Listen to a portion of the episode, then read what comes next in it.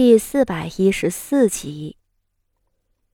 大秦立国已经一百一十二年了，历经七代君主，从一开始的草莽打天下，如今已是国富民强。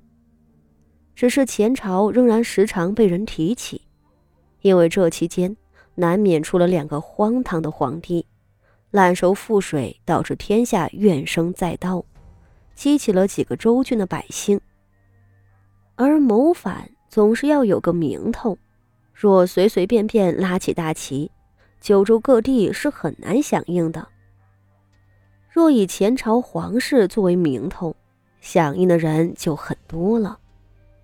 也就是说，很多所谓的余孽都是冒名的，当然，也有货真价实的。那么，为何大秦立国百年？竟还有前朝的皇族存在呢？前朝夺天下的时候，本就是长驱直入，闯进中原的。人家有自己的老家，老家那块地方又是苦寒之地。他们假意臣服，大秦朝的君主们也不愿耗费巨大的代价去将他们灭族。本以为能够相安无事，然而事实证明。这就是后患无穷的。当今圣上年轻时治国勤勉，后来贪图了酒色，很多事情都不大管了。在这种防备松懈的情况下，悄无声息的厉兵秣马，再次有了崛起的迹象。甚至当这群人渗透到中原的时候，大秦皇族还毫无察觉。直到淮南那边爆发了，那是一群被流放的犯人们纠集了当地的土匪，还套上了前朝皇族的名义。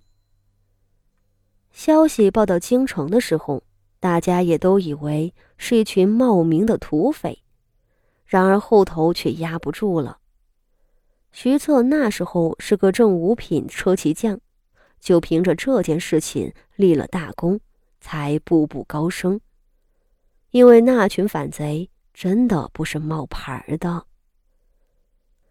为着安定人心，朝廷对外宣称反贼们被尽数血洗，没有留活口，又放出消息道，那不过是一群不成气候的穷寇，不足为惧。但只有亲身经历的徐策知道。事情远没这么乐观。如傅家这样的寻常人家，也只顾着称颂大秦守军的威武，丝毫不知盛世之下掩盖的重重危机。我本以为萧妃不过是想在朝堂上争一争，却没有想到，他竟然连勾结的事情都做得出来。傅锦仪鄙夷道。真没想到，这萧家的心思也太大了。当年被流放至东北荒原，以为能够掐住他们的命脉，他们想要起事，就必须另想办法。原来如此，那些被偷到的城防营的兵器，一定是通过暗道给倒卖了。前世做了三年的武安侯夫人。父亲一对萧家也还算是了解，以他的判断，能做下这么个捅破天的决定的人，绝对不会是萧云天，而是宫中的萧妃。萧云天虽然在北疆领兵多年，但他实在不是那等胆识过人之辈，他也没有那个能耐和前朝的皇族勾结上。倒是萧妃。傅锦衣回想起那个美貌倾城的年轻女子，不由有些感慨。女人果然是最不能小瞧的。他从前以为，萧妃只是仗着美色玩弄男人的后宅妇人罢了，却没有想到，正是这么一个弱女子，就能颠覆整个大秦帝国。只要能够得到地位，又有什么是不能做的？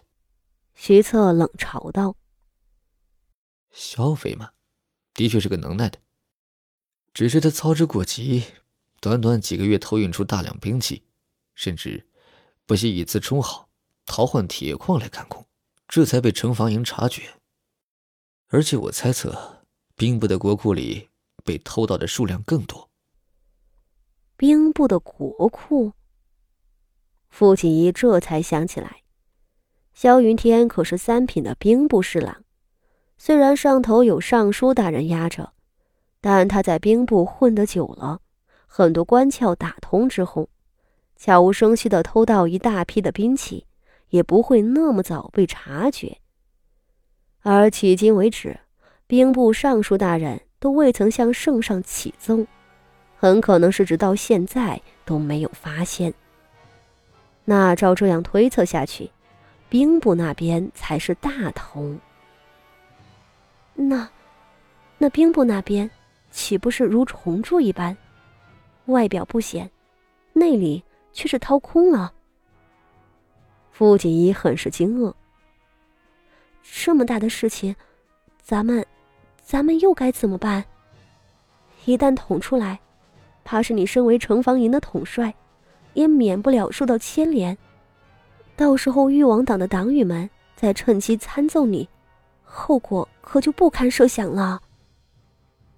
从一开始，父亲最担心的就是这一点。萧家偷盗兵器被诛九族是一回事。徐策看守不力的罪名却也不会小了，就算是不会被斩首之类，这官位和爵位却是没有可能保得住。再有，那有心人从中作梗，扣上一个牵连勾结的名声，那可就跳进黄河也洗不清了。徐策只是淡淡一笑：“先前我寝食难安，是因为抓不住证据。”不过，如今有这些东西在手，这件事情到底该如何收场，便是我来决定。他面上带着一丝莫名的冷笑，道：“你放心，最该着急的不是我们，是萧家。只要我动动手指，整个萧氏全族就能灰飞烟灭；而若是我肯松手，他们就能活命。生死之间，他们的一切都属于我。”